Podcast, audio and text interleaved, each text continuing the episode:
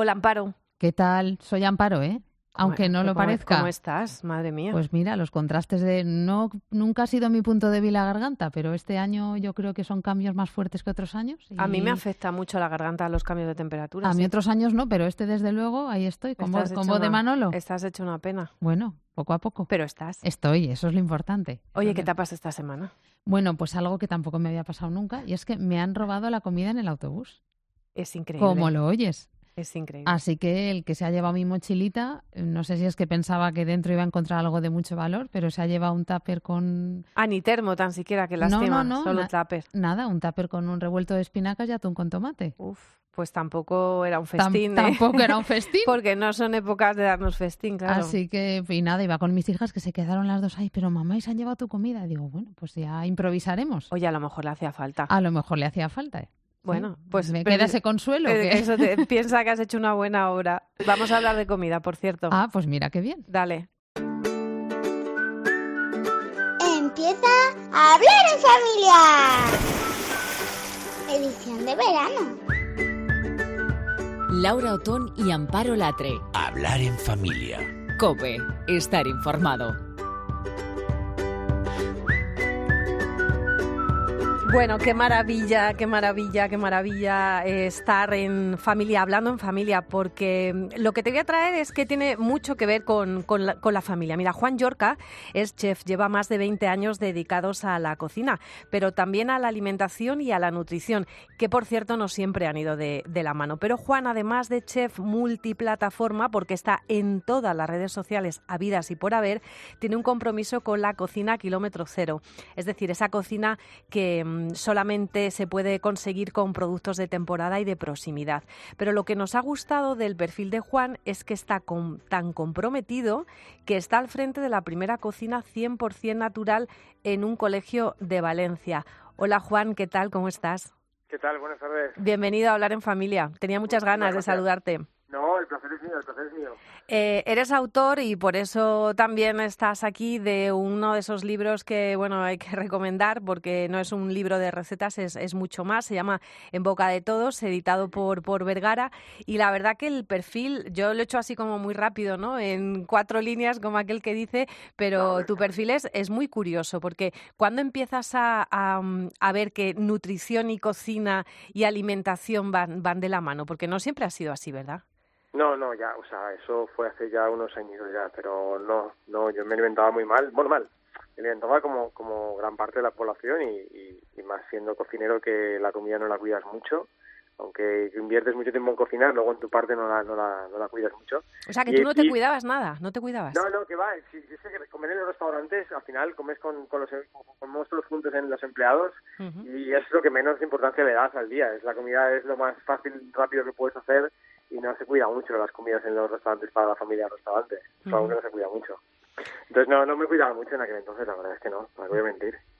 Y entonces decides dar un, un, giro a todo esto y te centras en una alimentación que yo la llamo consciente, ¿no? Porque hay que ser muy consciente precisamente para, bueno, pues para darse cuenta de, de que necesitas alimentarte y que tu nutrición debe ser completa al 100%. Sí, que comemos, o sea, comemos por placer, obviamente, pues eh, porque creo que prácticamente todo el mundo, o la gran mayoría, comemos por placer y, nos fijamos más en que esté rica la comida, que es, muy válido y, tiene que estar rica, porque si no, no nos gustaría comer, pero que va mucho más allá, que al final el comer implica muchas cosas y sobre todo implica salud y eso es lo más importante. Eh, este libro en boca de todos eh, es una propuesta para que una familia normal, entre comillas, no pueda llevar una alimentación saludable con niños a partir de, de, un año. Eh, yo he estado viendo bueno recetas que se van a enterar las mías dentro de poco porque son muy apetecibles, pero es verdad que, que es también una forma de vida, no solamente son recetas, ¿no? Sí, a ver, hemos intentado de alguna manera, eh, ya, ya teníamos el primer libro que fue Sin dientes y abocados, donde abarcábamos el primer año de vida, y aquí en el segundo libro, bueno, es una forma de, de, dar a entender a las familias la importancia que tienen cuidar en las casas la alimentación desde el punto de vista no solo a nivel de recetas y que se cocine de una forma diferente, sino sobre todo aparte también la parte nutricional del libro, ¿no? Que, que he escrito con Melissa, donde intentamos que, que, bueno, que la gente sea consciente de que comer en familia y se puede comer muy sano, se puede comer muy rico y que además la importancia que tiene el comer saludable. eh, eh, en una parte del libro le dice, ¿les estamos ofreciendo a nuestros niños los beneficios de la dieta mediterránea? Sí, es una pregunta que nos hacemos y porque muchas veces, o sea, todos oímos hablar sobre la dieta mediterránea, ¿no? Y, y sabemos que está ahí, sabemos que forma parte de nuestra alimentación a nivel, a nivel en España, ¿no? Pero realmente le estamos sacando el provecho que tiene o estamos realmente a, cumpliendo, entre comillas, no lo que es los parámetros de una dieta mediterránea. Y esa es una de las preguntas que hacemos en el libro para que la gente sea consciente de, oye, mira, vamos a comer diferente. Muchas veces prestamos atención a las recetas. Eh, quien no se ha metido pues eh, en internet a buscar una receta con algo que tiene en la cabeza, pero la verdad que, que, yo soy partidaria de hacer esto de manera puntual, ¿no? Porque lo que pienso que, que, tendríamos que hacer son menús completos, ¿no? Eh, pensar en el desayuno, en la comida, en la cena, para que todo esto que estamos contando tenga su razón de ser. En el libro además lo cuentas, ¿no? Pero ¿cómo sería un día perfecto para, para un niño? ¿Qué porcentaje de proteínas, de grasas, de hidratos? Es que estos los padres estamos muy preocupados ahora con ello. Wow, a ver, un día perfecto, pueden ser muchas, o sea, es que perfecto es muy variable, es muy, o sea, es, hay tanta variedad de, combinaciones posibles que perfecto lo que tenemos que entender es que ese día tendría que cumplir al menos con las cinco raciones de verdura al día. O sea, más que buscar eh, en cada comida qué vamos a darle de una manera perfecta, es, sí. vamos a ver, nuestro hijo ya ha comido las tres, cinco raciones de fruta verdura al día, uh -huh. le hemos dado fruta para almorzar y para merendar, eh, ha comido, hemos incluido algo de fruta en el desayuno, le hemos dado alguna legumbre o alguna proteína animal o alguna proteína de origen vegetal como puede ser la legumbre, el tofu, el seitán, etcétera.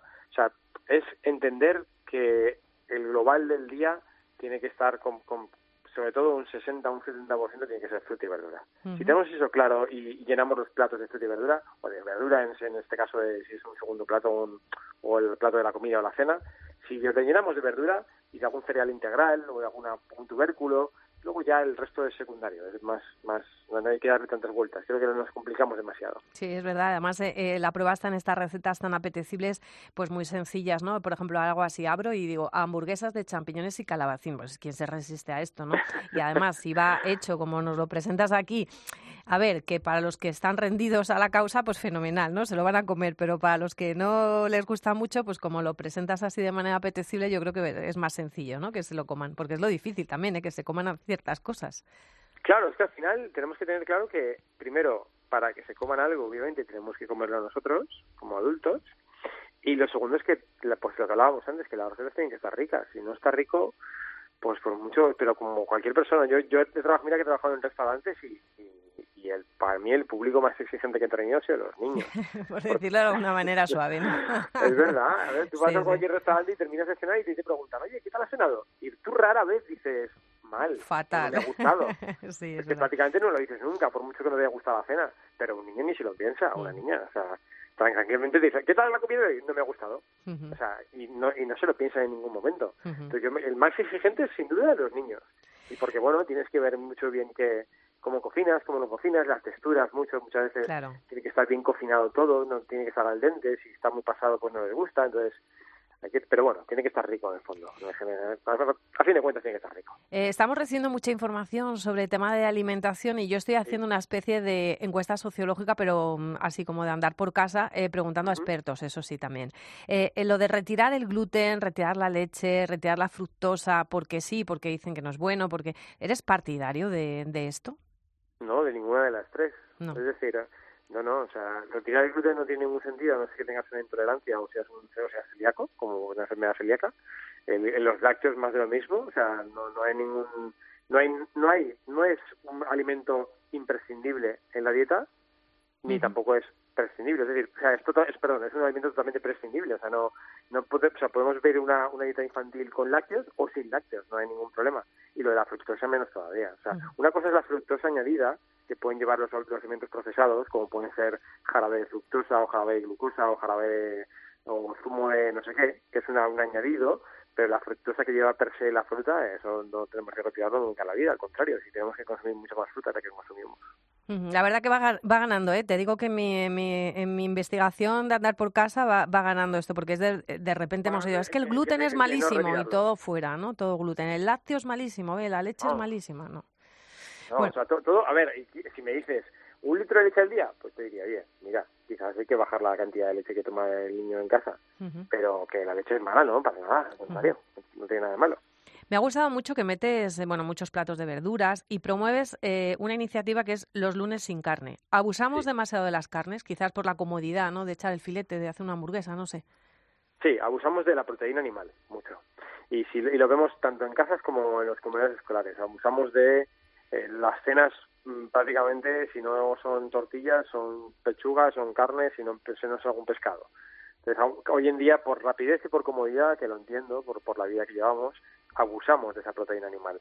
Y dejamos de lado la proteína vegetal, como puede ser las legumbres, el tofu, el seitán, el tempeh, otro tipo de, de elaboraciones que por, por comodidad o por falta de tiempo, que es cierto que... Quizás no que- sabemos hacerlas, ¿eh? porque hay que decir que el seitán, el tofu, ahora está- hay productos bastante conseguidos, pero eh, requiere un tratamiento distinto a lo que te digo de un filete echarlo a la plancha, claro. Eso es cierto. A ver, el tofu sí, sí es muy sencillo de cocinar porque al final es vuelta y vuelta, pero vuelta y vuelta sabroso no está. Hmm. No nos vamos a engañar. O sea, Sí, el, sí. el tofu no tiene mucho sabor. Entonces al final, si no, si no le das un poquito de gracia, pues al final pues no lo consumimos. Pero unas legumbres, unas lentejas, unos garbanzos, todas Sí. las vidas han comido lentejas y garbanzos. Y entonces yo, yo soy, o sea, lo- la, nuestra iniciativa de lunes sin carne es porque sabemos que hay mucha, de alguna manera se consume mucha proteína animal y queremos fomentar otra vez el, el uso de proteínas vegetales, sobre todo las legumbres. Eh, has comentado el tema de los comedores. Yo quiero que nos cuentes un poco porque yo he preguntado y yo digo, pero ¿de verdad que, que Juan Yorca está todos los días en, en la cocina de, de este colegio? Cuéntanos cómo, cómo es ese proyecto, ¿no? Porque como un chef como tú, eh, que de repente dedique su tiempo a un comedor de colegio, es solamente para levantarse y quitarse el sombrero. Ay, no, gracias. No, a ver, sí, yo hace mucho tiempo que, que tenía, hace ya ocho años que llevo en este, en este cole, y, y hace ocho años cuando el colegio no existía, yo tenía un restaurante, la directora del restaurante era asidua a mi restaurante y venía mucho y le gustaba porque ya hacíamos un tipo de comida muy, muy, muy, muy saludable de alguna manera, y fue la que me, me dijo, oye, tengo un proyecto de abrir un cole y queremos que tú lleves la cocina y tengas libertad de hacer lo que te dé la gana. Yo en un principio dije que no, porque no, yo estaba muy bien donde estaba y al final era mi sueño de tener un restaurante, estaba cubi- cu- cubierto de alguna manera, pero sí que pensé, jolín, ¿por qué no estar en un comedor escolar que realmente, si, si quiero hacer un, o si quiero conseguir un cambio en la sociedad, tiene que pasar por los niños, ¿no? Que son los primeros que tienes que educarles. Y a mí me educaron muy mal a nivel nutricional o a nivel de, de alimentación de chiquitín yo comía muy mal. Entonces, ¿por qué no regalarles eso y poder conseguirlo en un comedor escolar? Y ahí fue cuando nos metimos, bueno, me metí hace ya ocho años en el comedor y, y intenté hacer algo diferente a lo que existía y lo que existe hoy en día. Y es, es muy complejo. Por, me encantaría que fuera diferente, y ojalá fuera diferente, pero es muy complejo que un comedor escolar llegue a hacer lo que hacemos nosotros.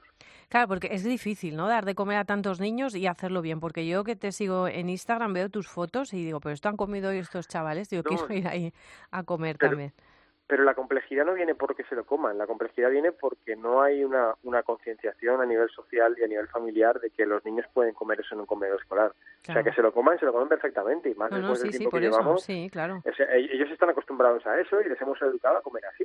Entonces, al final, es, una, es parte de, Ellos lo ven como algo algo natural. Como al igual que en otro colegio pueden comer unas croquetas, pues aquí Sí. saben que no hay croquetas. Pues Claro. aquí hay brócoli.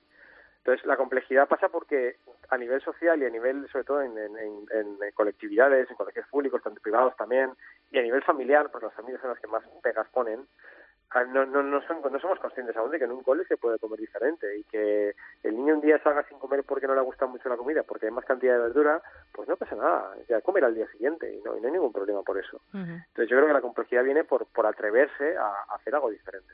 Entonces ahora no tienes restaurante, Juan, ahora no tienes, ahora estás eh, dedicado en cuerpo y alma eh, al colegio solo. Ahora los comedores escolares, sí. O sea, Qué después fuerte. de, de los dos libros, ahora ahora nos, nos dedicamos, a, junto con mi compañera, a asesorar a colegios, y tanto colegios como colegios mayores, como a... Estaremos tanto en colegios en España, tenemos un colegio mayor ahora de chavales de 18 24 años, estamos con un cole en Colombia, a dedicarnos a, a cambiar los, los comedores escolares y mejorarlos.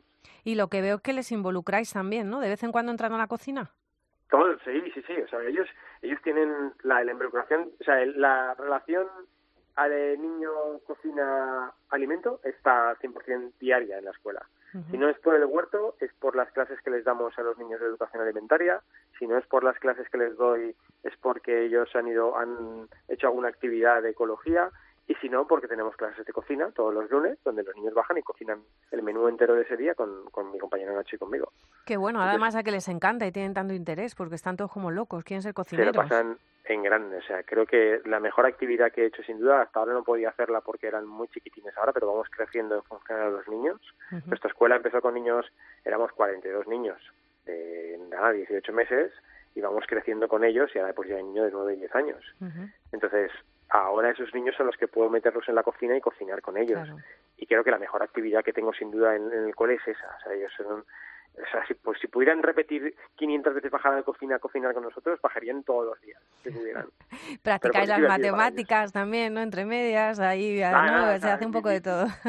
Pero, entre, o sea, pero si pueden elegir, se quedarían con la cocina seguro. Ya, ya. Me acuerdo que entrevistaba eh, a, a Sacha, que es uno de los grandes cocineros que tenemos en, en este país, ¿no? Y muy discreto, ya sabes, que a pesar de todo, y, y me acuerdo que me decía, es que cuando yo era joven y, y- y decía que quería ser cocinero, casi lo tenía que decir a escondidas, ¿no? Y ahora resulta que somos los Rolling Stones de los fogones, ¿no? Porque eh, os habéis convertido en, en auténticas personalidades sociales, ¿no? Y- Es que y- tú antes, sí, sí, perdona, si tú antes eras cocinero, eras como, madre mía, como ser peor, era como, sí, sí. estás en una cocina ahí encerrado, eres un borracho y, y alcohólico y estás Sí. ahí como de lo peor de la sociedad. En cambio ahora no, en cambio ahora eres cocinero y mira, y es, es, pues, pues está, está agradable, que es que es el chef y quedas como, wow, es que es cocinero, ¿no? Sí. Sí, sí, ha habido un cambio muy grande. La- pero bueno, eso ha sido gracias a los grandes profesionales que hay en nuestro país que han hecho que, que el ser cocinero y la cocina pues tenga un sentido, el sentido que tiene hoy en día. Y además sea una marca de España, por supuesto, en, en todo el mundo.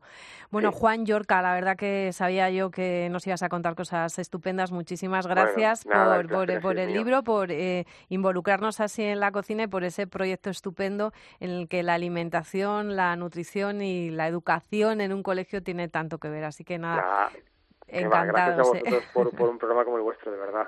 Bueno, pues un abrazo y otro día te vienes por aquí, ¿vale? Y hablamos más. Encantadísimo. Venga, Gracias. que tengáis una buena tarde. Chao. Chao, chao. Regala a tu recién nacida sus primeros pendientes para que los luzca y disfrute toda su vida. En la clínica de primeros pendientes de Maite Navarro, con amor y sin dolor. Tu bebé estará protegida y sin riesgos. Pide cita en primerospendientes.com o llama al 616-929-137. Maite Navarro, en calle Núñez de Balboa 107, Madrid. Lo mejor para tu pequeña. Laura Otón y Amparo Latre. Hablar en familia. Cope, estar informado. El pollo Pepe come mucha cebada, por eso tiene una enorme barriga. El pollo Pepe come mucho trigo, por eso tiene un grande y fuerte pico. Oye, dime que no, dime que no has contado este cuento, porque si no has contado este cuento 25 millones de veces, pues, pues no sé dónde has estado todo este tiempo, porque resulta que es eh, el cuento del pollo Pepe, que solamente en España ha vendido más de un millón y medio de ejemplares y es uno de los títulos más recurrentes en el top venta- eh, del top ventas de nuestro país, 24 ediciones en su haber. Teresa Tellechea, ¿qué tal? ¿Cómo estás? Hola Laura, ¿cómo estás? Pues nada, encantada de poder hablar con, contigo del, del, del Pollo Pepe. Bueno, voy a presentarte primero, Teresa, porque eres editora de, de SM y fue quien descubriste este éxito editorial.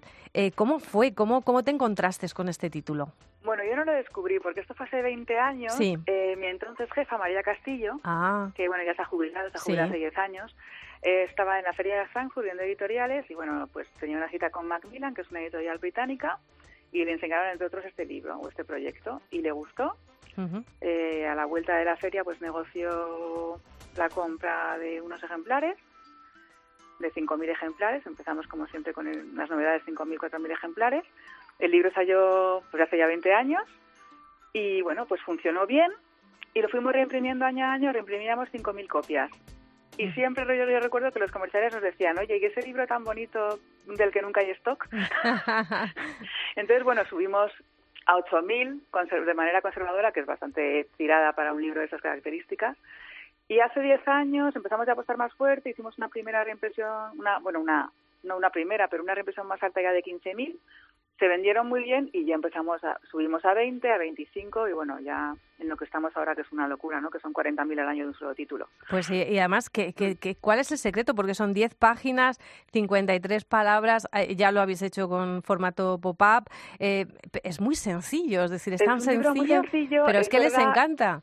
El secreto no sabemos dónde está porque es verdad que a nosotros es un libro que nos gusta mucho, pero que libros para niños pequeños hay libros muy bonitos y que te parecen muy espectaculares. Y hay, hay algo en este libro que a los, a los adultos se nos escapa, porque es verdad que no es normal como ha gustado, porque es una venta que se ha hecho, el marketing llegó después. Es un libro que tuvo mucho éxito porque buscaba mucho a los niños.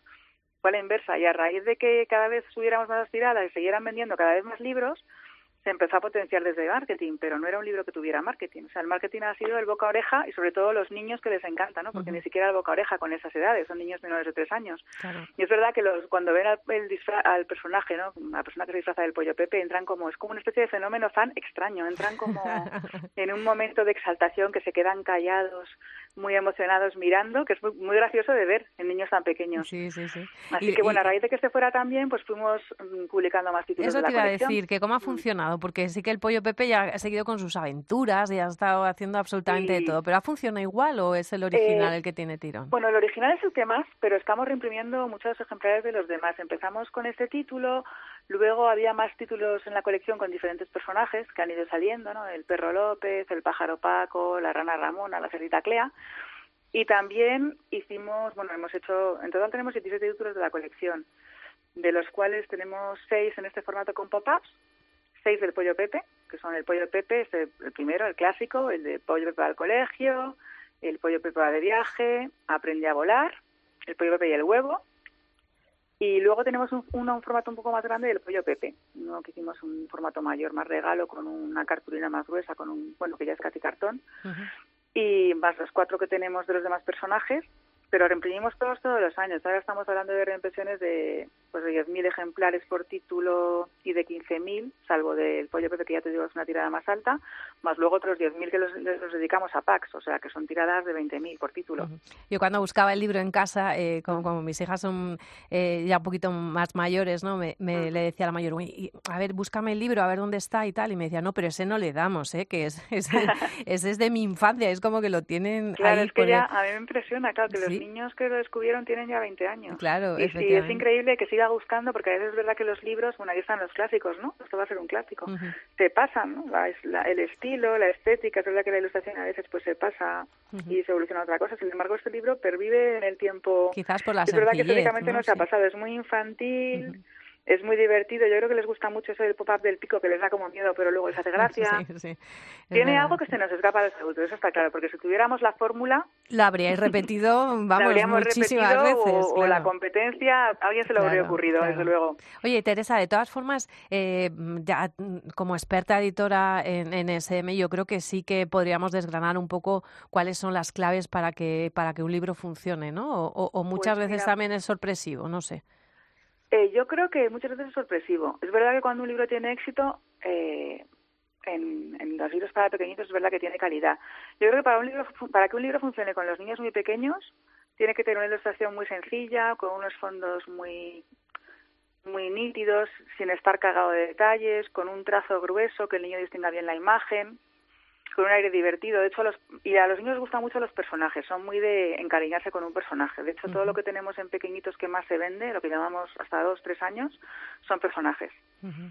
Bueno, pero eso es lo, el- lo clásico, ¿no? Porque las clásico, historias sí que, animales, claro, no claro. niños, porque también es una manera de que el niño empatice con el personaje sin, sin que llegue a ser él. Y, y, la, y ya, pues la base del éxito o el secreto del éxito no te puedo decir cuál es. Luego la, la- es la verdad que hay mucho de ojo y de instinto, pero ya es verdad que por mucho instinto que tengas no piensas que a vender un millón y medio de ejemplares. Ajá. Y luego me gustaría también preguntarte, Teresa, porque eh, ahora en esta época de, de vacaciones, de verano, que parece que nosotros los padres es como que, por lo menos a los que nos gusta la lectura, siempre decimos, ay, qué bien, quiero días, ¿no? Para poder descansar y poder leer, es lo que decimos la mayoría, ¿no? Todo lo que tengo ahí atrasado. Y pensamos que los niños también van a reproducir un poco nuestro, nuestra forma ¿no? de, de pensar. A vacaciones, venga, pues te vas a hinchar a leer. Y ellos, lógicamente, los que son muy amantes de la lectura, pues sí. Pero los que les cuesta un poco más, que es a lo que voy, pues, eh, pues a los padres nos cuesta ¿no? que, que, que lean. ¿Cuáles son las claves para, para incentivar un niño a la lectura? Porque a veces intentamos forzarles y yo creo que también eso es un error, ¿no? Que llega en el momento sí. que llega, ¿no? Yo creo que por un lado es verdad que lo de la imitación cuando es muy pequeño funciona. Si el niño ve que sus padres leen, tiende a imitar, ¿no? Como tiende a imitar otras cosas. Ay, ya, pero es que eso a mí me cuesta, fíjate. A mí me cuesta eso, Teresa, porque en mi casa hay muchísimos libros, leemos muchísimo y estas mías son dos perrunas que no veas, que no hay Sí, o sea, forma. es un primer paso, pero que es verdad que no es definitivo. Yo Claro. creo que también pasa otra cosa. Es verdad, la gente de mi generación, Sí. de cuarenta y tantos, hay gente que recuerda lo de leer como una especie de mala experiencia porque tenían que aprender a leer. Y a los que les costaba parece ser que luego ya una vez aprendido ya le tomaban manía a eso de la lectura, ¿no? Era como ya he pasado esto. Bueno, yo creo que es que leer es como, pues es, lo podemos comparar con la música, ¿no? Eh, una cosa es conocer las, las notas musicales y otra cosa vas aprendiendo con la vida, Sí, ¿no? Pues es- sí. otra cosa es llegar a componer una sinfonía. Entonces Sí. la lectura tiene muchos niveles. Eh, yo creo que lo que le pasa a muchos niños es que piensan que no les gusta leer porque no les gusta leer historias. Ujú. Hay, hay niños a los que no les gusta leer nada, eso es verdad, pero hay niños a los que a lo mejor les gusta mucho más leer un libro sobre un tema que les interese, que pueden ser animales, puede ser vehículos, puede ser, mm, no sé, Sí, lo que el espacio, el sí. universo, los dinosaurios que tienen esa, esa locura con los dinosaurios, que También. es algo incomprensible, es como lo del pollo Pepe. Para mí de los dinosaurios es un misterio también. ¿Cómo saben además los que les gustan de dinosaurios? Pero yo creo que hay que dejar muy abierto que la lectura no es solamente narrativa. Yo creo que es un error muy adulto, ¿no? Tienes que leer historias, tienes que leer novelitas, tienes que leer cuentos, y es que a lo mejor no les interesa. Y hay niños que tienen la convicción de que no les gusta leer porque no les gusta leer eso. Luego yo creo que también en una cultura cada vez más visual, el formato cómic también está muy bien. Porque es verdad que yo creo que ahora se concentran menos, les cuesta más concentrarse, y entonces el leer una historia que tenga mucho desarrollo visual yo creo que les puede ayudar. Y también es verdad que yo creo que es contraproducente que los padres se empeñen en que lean, ¿no? Porque es un poco como una obligación. Pero yo entiendo que también es complicado dejarlo sin decir, bueno, pues si no quiere leer, que no lea nada, ¿no? Ahí hay una responsabilidad también que debes sentirte culpable como padre de, de no intentar que lea. Sí, sí, buscar las argucias como sea, efectivamente, Claro, para, y luego para incentivar. yo sí. creo que también es importante, aunque a veces yo veo en la feria del libro, ¿no? que los niños se empeñan en un libro y a los padres les parece que es demasiado, tiene demasiado nivel para ellos, que es demasiado largo y se van como enfurruñados. Yo creo que hay que dejarles elegir los libros y aunque pensemos que que no es la lectura apropiada, si les apetece leer un libro, pues mira, mejor que se equivoquen ellos, a que Sí. se queden con la duda de me han comprado un libro que yo no quería porque era para mi edad Claro. En vez del que yo quería. Sí, eso fíjate, lo hablaba el otro día con Mm. precisamente con una amiga que en la feria del libro pues había estado con su hijo que tiene solo 11 años eh, en una de las casetas pues firma, eh, firmando para que la autora le firmase eh, los libros y claro, eh, eh, ella estaba un poco escandalizada en el sentido de eh, que no eran libros apro- apropiados para su hijo porque era como para más mayores y yo le decía, ¿qué más te da? Hombre, una cosa es que sea una lectura que no sea apropiada porque no sea Claro, capaz por el de contenido, ¿no? Claro, Mm. pero si a tu hijo le gusta, si, ta- o sea, que a veces es verdad que nos empeñamos en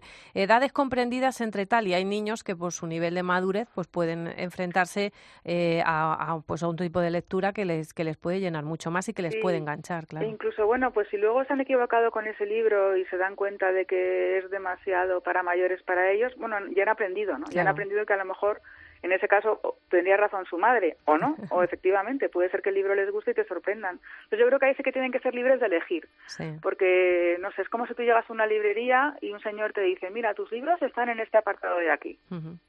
Y, y los libros para mujeres de 30 a 40 años son estos. Ah, sí, sí, la verdad que Y si visto quieres un tema, no sé qué es este, pues también los niños yo creo que ahí se deben sentir un poco Sí, sí, es verdad. acotados, ¿no? Sí, Y yo, yo en la feria lo veo, que además cuando se llevan un libro que les gusta se van contentísimos. Cuando se van con un libro, bueno, en otros casos se van sin ninguno, ¿no? Porque ya los padres se enfadan y dicen, pues ni tú ni yo, ninguno, ¿no?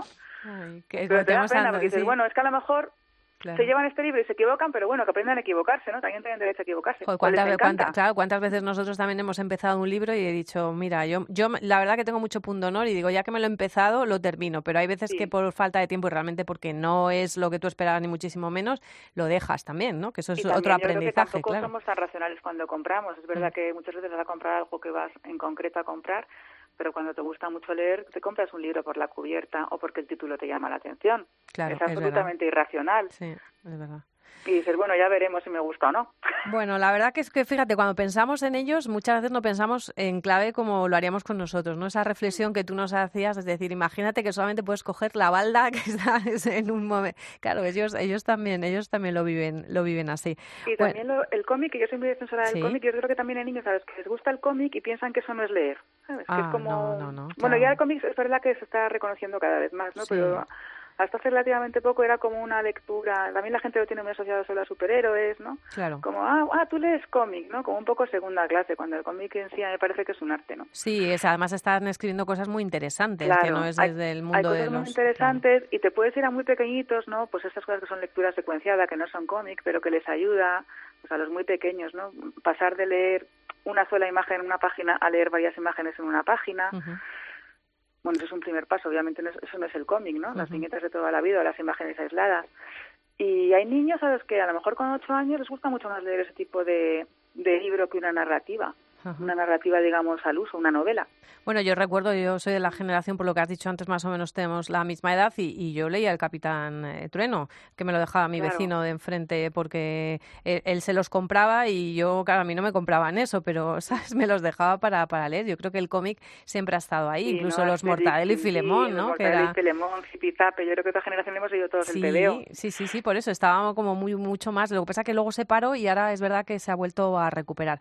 La verdad, Teresa, que tienes mucha suerte, me encanta el trabajo que tienes y bueno, que tendrás tus cositas como todos, pero, pero me parece que es muy, muy, muy interesante, sobre todo porque además eh, vosotros eh, también no sé si te- tenéis la responsabilidad de, de estáis educando un país, ¿no? Eh, A toda una generación tras generación y ese me lleva. ¿Cuántos años lleváis eh, como, como Pues editorial? FM como editorial ha cumplido este año 81 años. Es que no quería meter la pata, sí, digo, sabía que, que era un número así que me abultaba mucho, Sí. pero son muchas generaciones educando ya a través de la lectura. Pues sí, la literatura infantil y juvenil lleva ya 41, hemos hecho este año, sí. Fíjate. Bueno, Teresa, pues nos hemos querido acercar al, al Pollo Pepe para eh, felicitarle estos 20 años que ya ha cumplido mayoría. Estará haciendo Muchas ya por gracias, ahí, Laura. estará haciendo por ahí el Erasmus, ¿no? Yo creo directamente Sí, sí. el Pollo ya no Pepe. sabemos ni dónde estará. Ya no sabemos dónde estará, pero bueno, eh, queríamos acercarnos y, y- y un poquito más a este personaje. Así que Teresa Tellechea, editora de SEME, muchísimas gracias por gracias acompañarnos ti, en. Hablar en Familia. Un abrazo. Hasta otro día, un abrazo. Chao, chao. Regala a tu recién nacida sus primeros pendientes para que los luzca y disfrute toda su vida. En la clínica de primeros pendientes de Maite Navarro, con amor y sin dolor. Tu bebé estará protegida y sin riesgos. Pide cita en primerospendientes.com o llama al 616-929-137. Maite Navarro, en calle Núñez de Balboa 107, Madrid. Lo mejor para tu pequeña. Laura Otón y Amparo Latre. Hablar en familia. Cope, estar informado. Ya sabes, Amparo, que con ese título que yo me he puesto de ser la madre más viejuna de hablar en familia, pues puedo hablar de, ciertas cosas. Y es verdad que han pasado ya muchos años desde que yo puse los pendientes a mis hijas, que es de lo que vamos a hablar. Y claro, han pasado tantos años que, como en otras muchas cosas, se ha avanzado, pero, pero un montón. Y yo tengo ese día traumático grabado, pero en mi corazoncito. Me acuerdo perfectamente cómo iba vestida ella, cómo iba vestida yo, cómo la llevé a la farmacia, como si la llevara a, yo no sé, al, al matadero. ¿Tú tienes ese recuerdo? Pues mira, yo tengo dos niñas de 12 y 6 años, no les puse pendientes al nacer, pero a la de 12 años se los acabamos de poner hace unos meses. Anda. Y también he de decir que fue un día que iba, ella quería pero no quería, luego me cogía la mano, o sea, es un momento... Claro, eh, parece que no, ¿verdad? sí. De, de- Bueno. de- de- de identidad femenina, ¿no? Porque estamos hablando un poco también de, eso, de la, porque claro, esto se hace con, con, con las niñas y queda marcado, depende de cómo Sí, sea. puede ¿verdad? ser un día fácil o un día Un poco mm, complicado. un poco complicado. Y como en Hablar en Familia nos queremos acercar a esos momentos especiales en la vida de cualquier familia, de cualquier niño, pues hoy hemos querido traerlo al, al programa y hablar con alguien que se dedica a esto. Además que tiene un proyecto precioso pensando en estas cosas que nosotros nos hemos planteado ahora reflexionando como madres.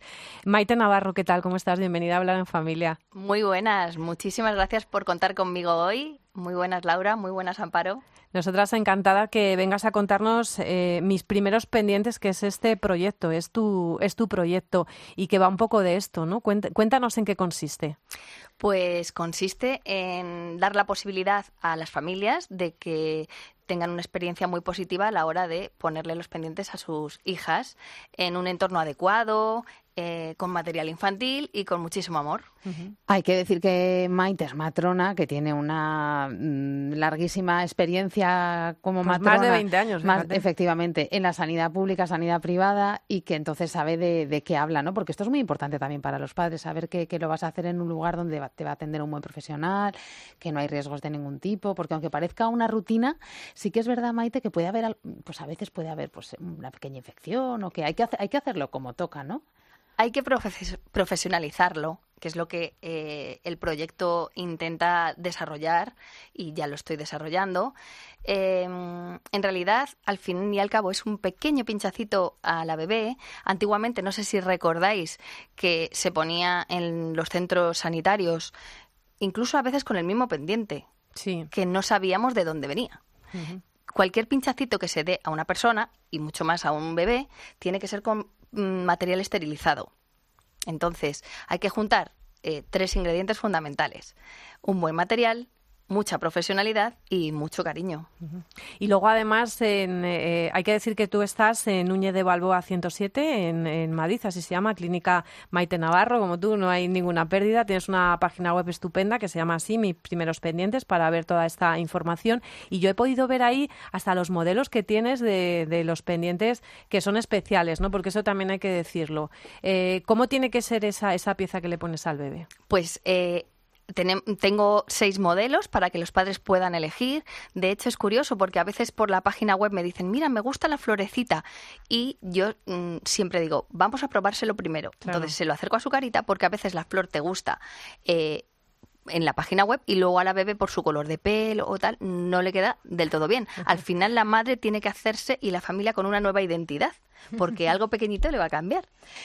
Este proyecto eh, cuál es la historia, porque de repente te levantas un día y dices, venga, voy a poner, pendientes. a poner pendientes.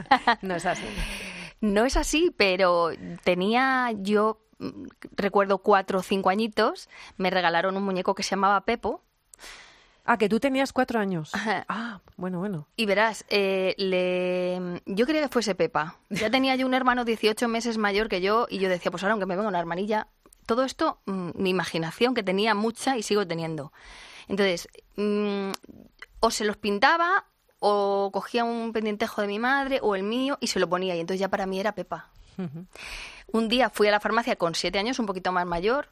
Em, eh, puede ser farmacia, puede ser cualquier otro centro. Eh, yo vi una imagen que a mí me espantó cuando era niña. Eh, era un padre llorando, una niña que se le habían puesto mal. y entonces yo dije, ¡Ah! Esto algún día lo haré yo con amor. Porque yo decía, si es que mis muñecos no lloran.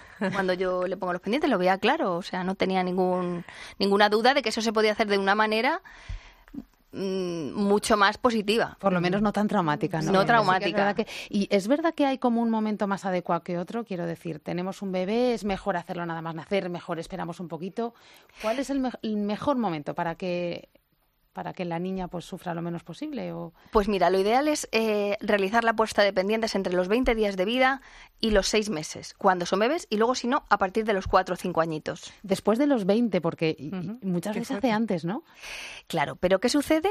Eh, nosotros damos el alta a nivel hospitalario eh, intuyendo que el bebé está sano pero con cuatro días de vida no lo sabes. Tiene que pasar una serie de mm, reconocimientos pediátricos y ver por ejemplo, en esa primera revisión que se hace a los 10 días, que no le hace clic una cadera. Porque imagínate que nos dice el pediatra, hay que hacerle radiografías seriadas. Ay, amiga. Ah, amiga. Entonces, ¿qué hacemos? Todo el rato los padres le quitan el pendiente y se lo ponen, se puede cerrar, hay que manipular mucho.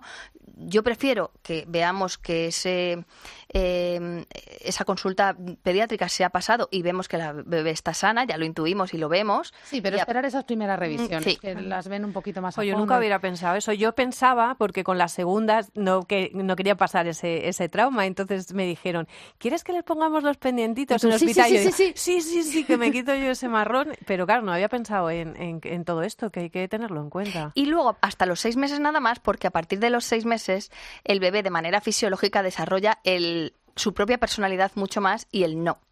No me toques, no Ah. quiero biberón. Mueve más los brazos, te Mm, aparta. A mí que se mueva mm, no me supone ningún problema. O sea, yo nunca agarro a un bebé para trabajar con ellos.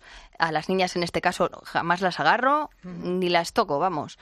Porque si tú agarras a una persona, su tendencia va a ser a huir. Ah, sí, claro. Entonces, pero si es verdad que es que simplemente te dicen que no, mm, te re- no quieren que les toques. Sí, Entonces, para mí, mm, abordar y forzar es- esa interacción con el bebé cuando no quiere, no me apetece. ¿Y entonces qué hacemos? Esperamos a que crezcan un poquito más. Ya esperamos a los cuatro o cinco añitos, entonces vienen y me dicen, Maite, por favor, ponmelos. Entonces yo le pongo una corona de princesa, le hacemos fotos y es otra vivencia. Ah, claro, porque Cambia- ya lo ven, cambia el cuento. lo ven como...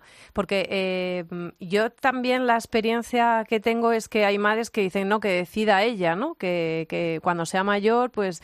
Y luego acaban eh, haciéndose perforaciones en la oreja de arriba abajo, porque yo creo que, por lo menos de, de algunas que conozco cerca. Pero hay que dejarles esa... eh, que decidan ellos esa identidad. ¿Tú también cómo, cómo lo ves? Pues yo lo veo muy algo muy personal eh, con respecto a la cultura y al, al pensar de la familia. Hay que ser coherente y hay muchas decisiones que se toman para el bebé cuando es pequeño. O sea, tú le tienes que, mm, que dar de comer y a lo mejor tú le estás dando pollo y él quiere ser vegetariano. ¿Sabes? Y tú le estás dando pollo. Entonces, a lo mejor tú le pones los pendientes y luego no quiere. Pues es que es una decisión que han tomado sus padres. Ah, Estamos aquí para eso. ¿Qué prefieres que, que decida ella? Pues te esperas un poquito. Todo es válido.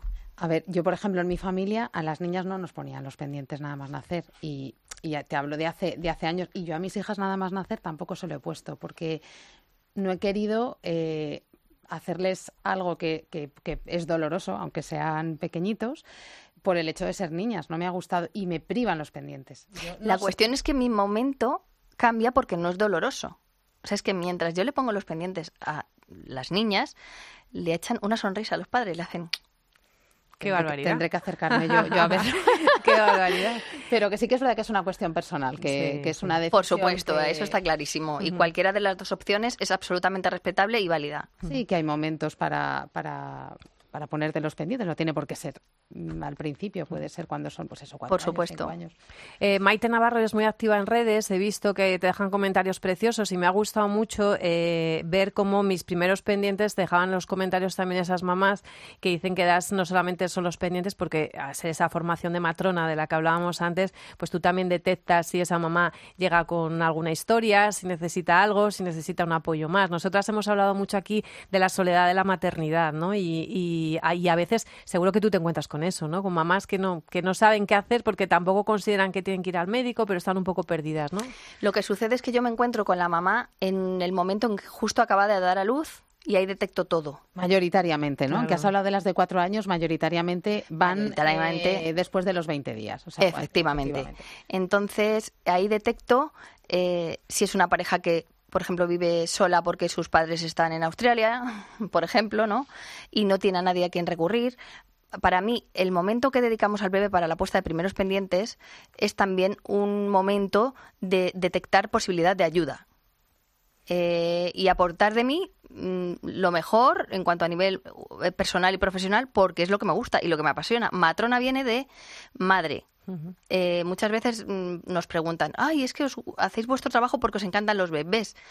Nos encantan los bebés, pero el- lo que pa- para mí me apasiona es el cuidado de la madre. Sí, Matrona. Siempre lo, vemos siempre más en el... en- Si la madre está bien y yo la cuido, va a cuidar muy bien de su bebé y va a estar feliz Eso es el bebé. fundamental. Y durante mucho tiempo, yo recuerdo que las matronas habéis tenido muy mala fama, pero ya sois una generación, hay una, toda una generación que realmente es esa ayuda ¿no? que la madre busca. Porque eh, me acuerdo que, yo no voy a decir nombres de hospitales ni muchísimo menos, pero me acuerdo, ¿dónde te, dónde te toca parir? Y decías, en tal hospital. Y dice, madre, vete preparándote por la matrona que hay allí, es una desagradable. que no Ay, pero Eso que a es mí eso me da mucha pena porque Sí, es justo pero- es un momento en el que estás Sí, tan vulnerable, sí. necesitas toda la ayuda Todo del el mundo. apoyo.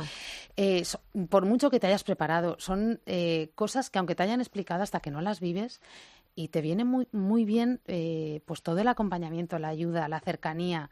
Entonces es una pena que haya mujeres que hayan tenido una experiencia negativa precisamente de la persona que las tiene que acompañar en uno de los momentos vitales eh, más importantes y que más les va a marcar. Mm, Personalmente, mm, a ver, habrá de todo, porque como hay abogados eh, mejores y peores, pues hay médicos mejores y peores, matronas mejores y peores, o que tenemos más feeling o menos feeling con ellos.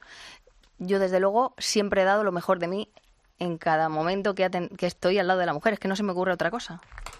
Pues la verdad que eso es de agradecer y se nota, ¿eh? Se nota en esos Otra comentarios. cosita es que mm, a mí me gusta mucho que venga toda la familia a la puesta de los pendientes para Ah, sí. Prevenir esa soledad. O sea, les digo, pues veniros con el abuelo, con los tíos, con los padrinos, con quien te lo haya regalado y me gusta que entren todos en... en- en- Y haces un cóctel, conociéndote, haces un cóctel ahí. Una fiesta, una, Una- fiesta. Claro, hago una fiesta. Y se quedan todos así como diciendo, "Ah, nos deja pasar. Porque en España no- lo normal es que pase un acompañante. Sí, y a mí me gusta que venga toda la familia. Y siempre se deja alguien a- eh, siempre fuera, que suele Se ser el padre, que suele ser el padre el que se Qué queda pena, fuera. Qué sí. pena.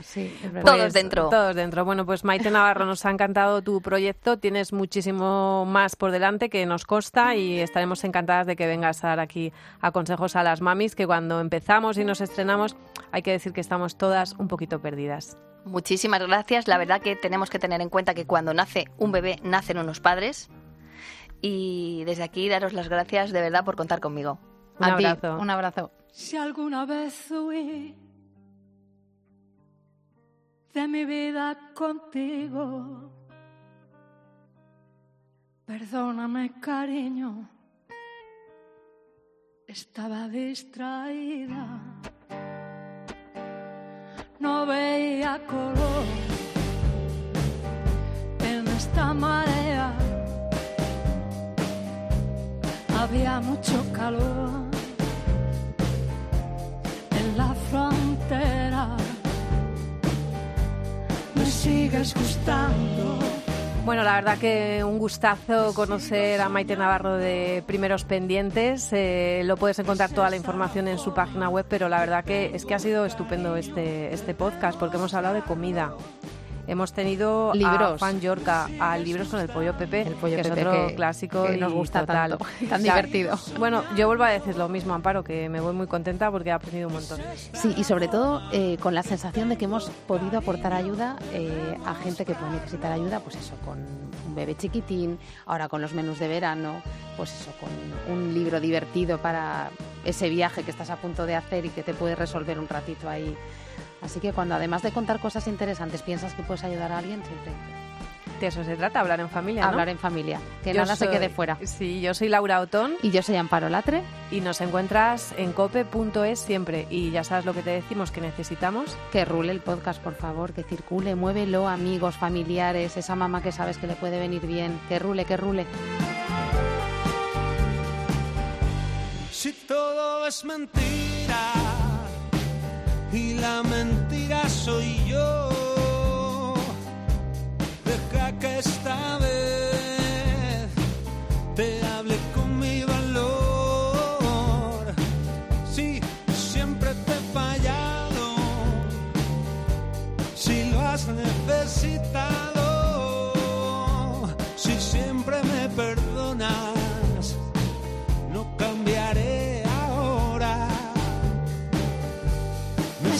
sigues gustando. Te sigo soñando. Es esta la forma que tengo, cariño, de demostrarlo. Me sigues gustando. Te sigo soñando. Es esta la forma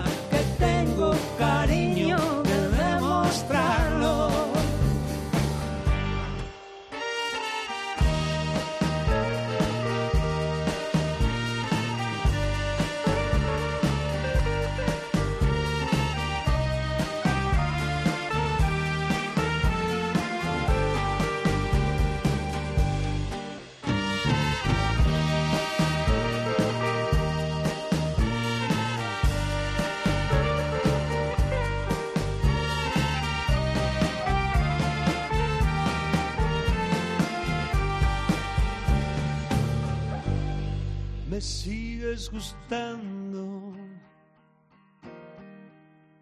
Te sigo soñando.